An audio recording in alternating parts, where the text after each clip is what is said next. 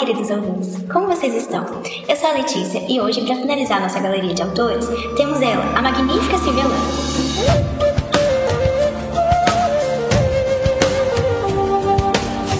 Até hoje só trouxemos grandes nomes que marcaram a história da psicologia, mas a Silvinha é diferenciada. Fala aí, Camille. Pois é, pessoal. Dando um spoiler para vocês, foi ela quem fundou a Abrapso. De cara, já dá pra ver que ela não é fraca, não. Além disso, ela foi uma das grandes responsáveis pela transformação da psicologia social no Brasil e na América Latina, abrindo portas para uma nova forma de se fazer a psicologia. Mas agora, fica aqui com a gente para conhecer um pouquinho de quem foi Silvelane e o quão importante ela é para nossa amada psicologia social. Bem da colonial, Silvia Tatiana Maurerlane nasceu aqui no Brasil, em São Paulo, no ano de 1933. Como uma legítima brasileira, possui ascendência diversa.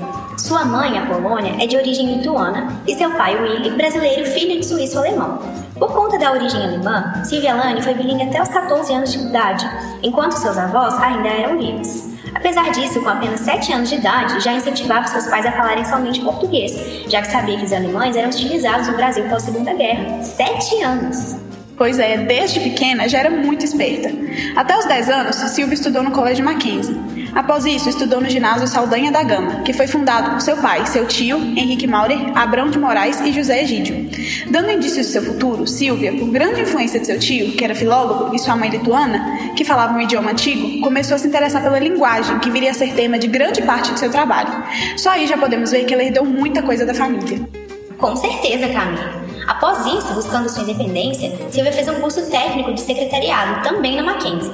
Com o curso finalizado, ela decidiu trabalhar como auxiliar de secretária na Escola de Engenharia Mackenzie. Diferentemente do que se imagina, Alane não cursou psicologia. Aos 19 anos, ela iniciou sua graduação em filosofia pela Universidade de São Paulo, onde era tesoureira e membro ativa do Grêmio Estudantil, em plena ditadura militar. Contudo, é a partir do seu ingresso na filosofia que surge o interesse pela pesquisa e principalmente seu primeiro contato com a psicologia. Daí em diante já estourou. Por ser uma aluna exemplar, uma de suas professoras, Anita Castilho Cabral, ajudou a conseguir uma bolsa de estudo para psicologia no Wellesley College nos Estados Unidos. Lá, ela ficou de setembro de 1955 até julho de 1956, retornando ao Brasil para cursar o último semestre de filosofia. Ao se formar, conseguiu uma vaga como assistente de pesquisa no Centro Regional de Pesquisa Educacional, onde mais tarde iniciaria sua carreira como pesquisadora. Na psicologia, Lani começa sua trajetória em 1960 como professora de Psicologia Social e Personalidade na PUC São Paulo e na Faculdade de Filosofia, Ciências e Letras de São Bento. Desse ponto em diante, Silvia começou a atuar para a transformação da psicologia para uma realidade mais condizente com as nossas necessidades, enquanto brasileiros e latino-americanos. Em 1968, era chefe do Departamento de Psicologia na Faculdade de Filosofia, Ciências e Letras de São Bento, da PUC de São Paulo, e junto a outros professores, lutou para que houvesse uma mudança na forma e perspectiva do ensino da psicologia. Dois anos depois, com a junção do curso de Psicologia da Faculdade de Filosofia, Ciências e Letras de São Bento e a Faculdade de Ciências e Letras Sede Sapiente, foi criada a Faculdade de Psicologia da PUC, a qual Lana foi a primeira diretora, até 1974. Ainda na PUC, em 1972, ano que defendeu sua tese de doutorado, juntamente a Joel Martins e a Aniela Ginsberg, Silvia criou o programa de pós-graduação em Psicologia Social, que vale ressaltar foi o segundo programa de pós-graduação em Psicologia do Brasil. Além de tudo isso, ainda na mesma década, a pesquisadora foi nomeada membro do Comitê Gestor da Divisão de Psicologia Comunitária da Associação Latino-Americana de Psicologia, no Congresso da Sociedade Interamericana de Psicologia. Tá pensando que acabou? Agora vem a parte mais legal de todas. Em julho de 1980, na 32ª reunião da Sociedade Brasileira para o Progresso da Ciência, nossa querida Silvia Lani cria a Associação Brasileira de Psicologia Social, a ABRAPS, tendo sido eleita primeira presidente. No ano seguinte, foi nomeada representante do Conselho Universitário na comissão para a elaboração dos estatutos da PUC São Paulo, eleita diretora do Centro de Ciências Humanas da PUC de São Paulo e publicou seu primeiro livro, O que é Psicologia Social? Eita, cheio! Nem me fale, Letícia.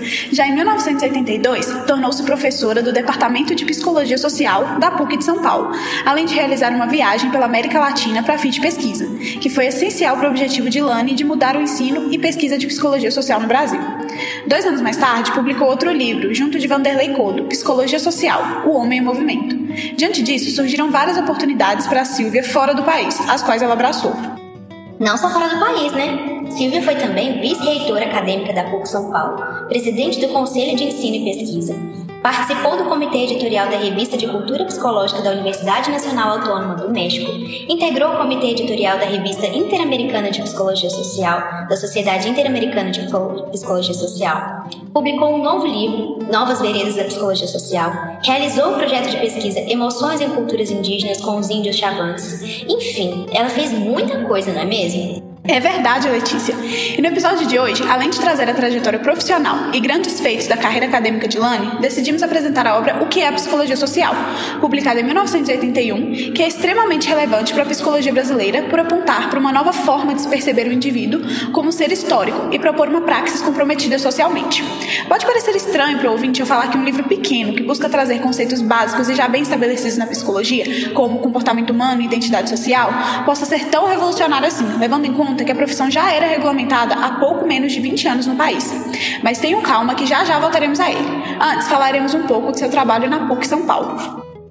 Nessa porção do episódio, estamos utilizando como referência principal o artigo Silvia Lani e o projeto do Compromisso Social da Psicologia, de 2007, escrito por quatro alunas de Lani como forma de homenagem e exaltação da trajetória de sua professora. As autoras relatam que, desde o começo de sua carreira acadêmica, interessava a Lani a construção de conhecimento como referência na realidade social e altamente comprometido com a transformação dessa realidade, com a superação das desigualdades sociais, a partir da compreensão de um novo sujeito da psicologia, que é histórico e participante do processo social. Só que o instrumental teórico utilizado dentro das instituições de ensino não era apropriado para os objetivos por ter um viés individualista, influenciado pelos teóricos norte-americanos que eram defensores da psicologia social cognitivista. Era uma psicologia de base experimental que buscava encontrar leis universais para o comportamento humano em contextos sociais, descolado completamente da realidade material para ser produzida, já que seria necessário isolar as variáveis que deveriam ser analisadas, de acordo com essa lógica positivista, a fim de construir um conhecimento que se pretendia objetivo. Um dos principais nomes dessa vertente da psicologia social no Brasil era Haroldo Rodrigues. Aliás, interrompendo a programação para trazer algumas fofoquinhas psicológicas, meus amores. Porque quando a gente fala dessas disputas paradigmáticas entre duas vertentes distintas, usando todo esse jargão acadêmico bonitinho, somos levados a imaginar uma disputa quase angelical nesse campo platônico das ideias. Só que nada disso, minha gente. Os debates aconteciam aqui na realidade material, nada descolado desse mundo de carne e osso, indo totalmente contra essa neutralidade do pesquisador proposta pela filosofia positivista. Em vários eventos que Silva e Haroldo participavam, rolavam algumas farpas entre os dois. As autoras do artigo comentam que certa vez Haroldo afirmou que aquilo que Silvelani propunha não era ciência e sim política, devendo a psicologia social ser, abre aspas, uma ciência social e neutra a fim de possibilitar ao tecnólogo social a solução dos problemas sociais de forma consciente e não improvisada. Fecha aspas. Aqui fazendo uma crítica às metodologias de cunho qualitativo, como a pesquisa participante, por exemplo. Mas Lani não deixava barato também. Dizia que a revisão da prática da psicologia social brasileira era urgente, pois a teoria e a prática deveriam vir juntas. E foi exatamente isso que ela fez, principalmente após a criação do programa de estudos de pós-graduação em psicologia social da PUC. Lani propôs aos seus alunos que fosse feita uma revisão crítica da produção científica da psicologia social até então, apontando para a inadequação daquele conhecimento para a realidade brasileira e criando espaço para uma nova sistematização do conhecimento sobre o sujeito social. O fruto dessa sistematização foi o livro que iremos apresentar agora para vocês, O que é Psicologia Social, que traz a síntese do trabalho de revisão feito pela autora e colaboradores. Vamos começar? Então, a Silva começa seu livro O que é Psicologia Social, definindo o objeto de estudo da psicologia como sendo o comportamento do ser humano. É importante frisar que quando ela fala isso, não está se referindo a uma teoria da psicologia em específico. Ela diz que cada abordagem entende o comportamento humano de uma forma diferente, mas o que ela está considerando em seu texto são comportamentos que envolvem experiências, intenção, pensamento, conhecimento e o inconsciente, mesmo esse não sendo observado diretamente. Seguindo essa lógica, a psicologia social seria responsável então por estudar os comportamentos sociais das pessoas. Mais especificamente, a autora diz que a psicologia social estuda os comportamentos socialmente influenciados. A autora demonstra que existem componentes sociais na grande maioria dos comportamentos humanos, e é justamente isso que a psicologia social estuda. Ou seja, estuda a relação entre humano e sociedade, como se dá historicamente, os costumes e valores que são constituídos, e como o ser humano pode ser agente transformador de sua sociedade. A autora segue falando como na sociedade estamos inseridos em grupos desde o nascimento em cada um desses grupos sociais existem normas, sejam elas mais sutis ou até mesmo aquelas em forma de, da lei. Além disso, essas normas são tão valorizadas e também são definidos comportamentos em prol da manutenção dessas normas. Ou seja, se uma pessoa viola uma dessas normas, é socialmente aceito e até mesmo requerido que haja uma forma de intervenção. Quando a gente fala dessas normas sociais, estamos falando também dos papéis sociais. Ou seja, cada pessoa exerce um papel dentro das relações sociais e é esperado dela que tenha certos comportamentos. Existem normas que ditam como essas pessoas vão se comportar. Por exemplo, o papel de mãe, de pai e de filho. Assim, a gente cria expectativas de como se dará o comportamento do outro a partir do papel social que ele ocupa. Nesse caso, a individualidade ainda está presente, é claro, mas ela também se dá nos moldes daquilo que o grupo propõe. Assim, a gente pode fazer algumas variações, mas desde que ainda estejamos mantendo as características das relações sociais que são importantes para a continuidade do grupo social. Para Silva, inclusive, a individualidade se desenvolve a partir da interação com o outro, com o grupo. Isso mesmo, Camille. E além disso, é dessa forma também que a gente desenvolve a nossa identidade social, ou seja, aquilo que nos caracteriza. Sabe quando alguém te pergunta, ouvinte, sobre quem é você? A sua resposta a esse questionamento é essa identidade social. Ela nos difere das outras pessoas do grupo na medida em que são características pessoais e interferem na forma como nos relacionamos. Nesse contexto dos papéis e das identidades sociais, a Silvia faz uma observação importante. Podemos ter a ilusão de que os papéis são naturais e que a identidade é constituída livremente na sociedade, mas na verdade, e aqui eu cito a própria autora, são as condições sociais decorrentes da produção da vida material que determinam os papéis e a nossa identidade social. Isso significa, então, que não constituímos nossa identidade social livremente. Ela é sutilmente determinada pelas condições sociais. Assim, percebendo isso, podemos ver também que esses papéis historicamente definidos pela sociedade funcionam como uma forma de dominação, na medida em que existem para perpetuar as condições materiais existentes na nossa sociedade. Alguns dominam e muitos são dominados por meio da exploração do trabalho. Essas formas tidas como naturais de existir em uma sociedade são, então, formas sutis de manter a ordem social.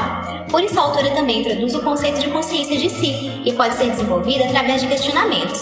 Por que agimos da forma como agimos? O que fez com que, historicamente, nossa sociedade se constituísse da forma como é hoje? Esses questionamentos, ou melhor, essa consciência de si, promove uma maior reflexão acerca da identidade dos papéis sociais. A partir deles, o grupo consegue perceber as relações de dominação presentes em seu cotidiano, e isso é extremamente importante para as transformações sociais. Isso mesmo, Camille. E não tem como falarmos de papéis, identidades sociais e consciência de si sem mencionarmos a linguagem. É através dela que aprendemos o mundo. Silvia Lane deixa bem claro que a linguagem, antes de tudo, possui uma função prática para a sobrevivência da humanidade, através dela que a acumulação de conhecimentos é possível. Você já imaginou como seríamos sem a linguagem para tornar possível a transmissão de conhecimento ao longo das gerações? Realmente, não consigo nem imaginar nossa sociedade sem a linguagem. E além dessa função primordial para a nossa existência, a linguagem também assume o sentido cultural. Porque, afinal de contas, não é apenas o conhecimento puro e simples que é transmitido. Estamos falando também de visões de mundo, ideologias, formas de ser e estar que devem ser seguidas. É nesse sentido que Silvelane afirma que a linguagem é socialmente construída e pode assumir poder de dominação. Ou seja, a linguagem tem o poder de instituir determinadas representações, que se tornam hegemônicas. É assim que formamos noções como as de bom e ruim, família ideal e sexualidade, todas representações que adquirem status de um padrão inquestionável a ser seguido. É por conta disso que a Silvia considera a linguagem como uma ferramenta de poder também, não é, Camila? Sim, é exatamente por conta disso. E a contra-arma que ela propõe para lutarmos contra essa dominação é o pensar. Pensar sobre a palavra, questionar e ampliar os seus significados. Segundo a autora, é necessário o pensamento para nos darmos conta desses discursos hegemônicos que são naturalizados socialmente. Somente assim que, como bem diz a autora, não iremos ser dominados por aqueles que detêm o poder da palavra. Vale lembrar, Camille, que além da linguagem, outro mecanismo fundamental para a apreensão do mundo é a família. Sim, a família essa instituição fundamental para a sobrevivência e para a reprodução da vida material e da força de trabalho. E é justamente por ser tão importante para a vida em sociedade que a família é alvo de um rigoroso controle social, sendo regida por certas normas. Isso faz muito sentido. Os papéis de marido, mulher, pai, mãe e filho são exemplos dessas leis que regulam a família, certo?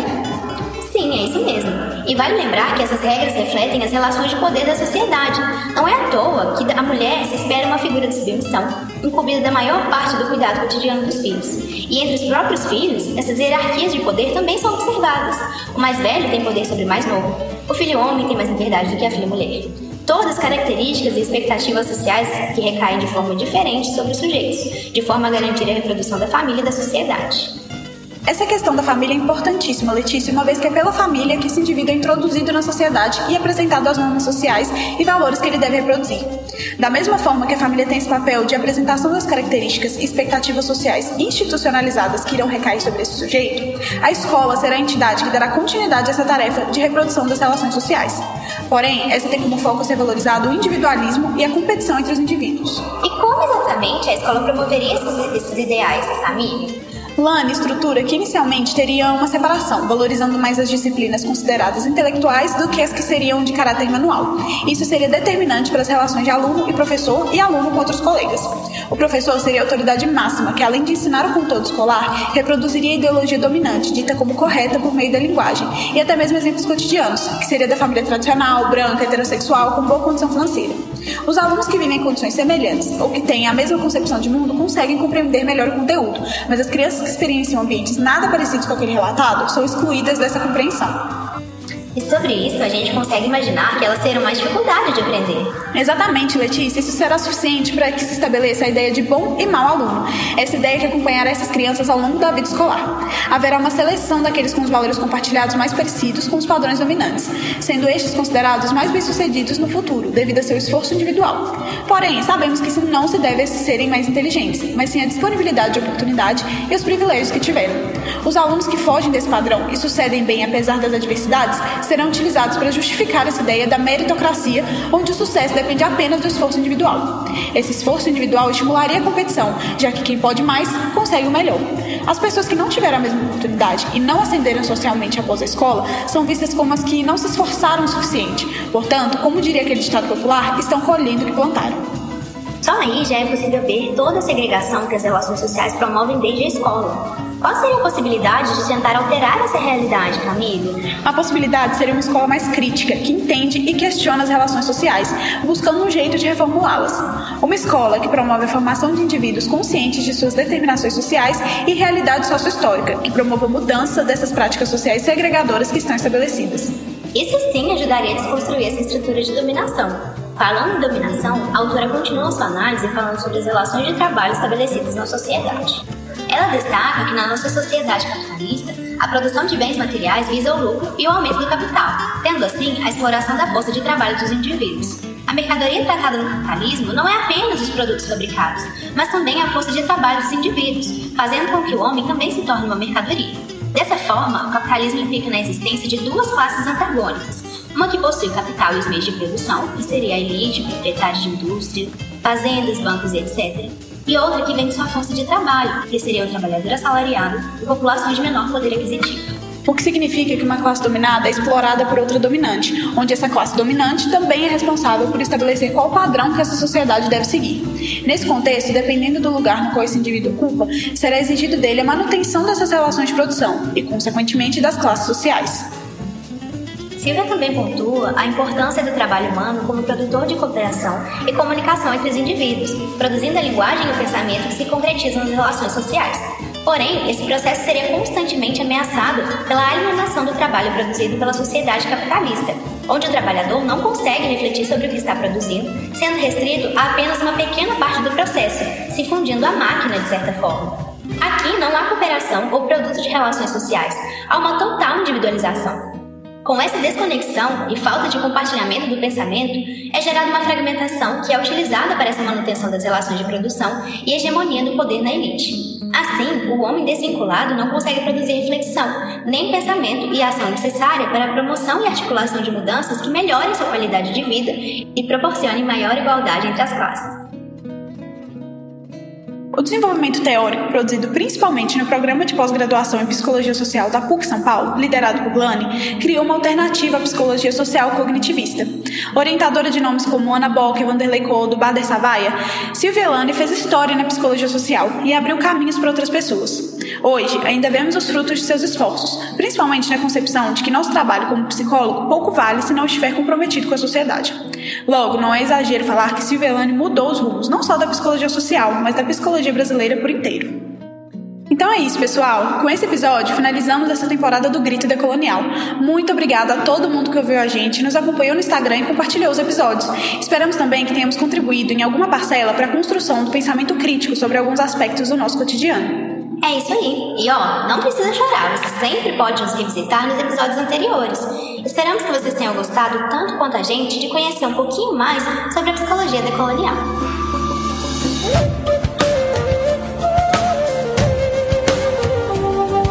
Este projeto é uma iniciativa dos estudantes de psicologia da Universidade Federal de Minas Gerais, sob orientação da professora Érica Lourenço.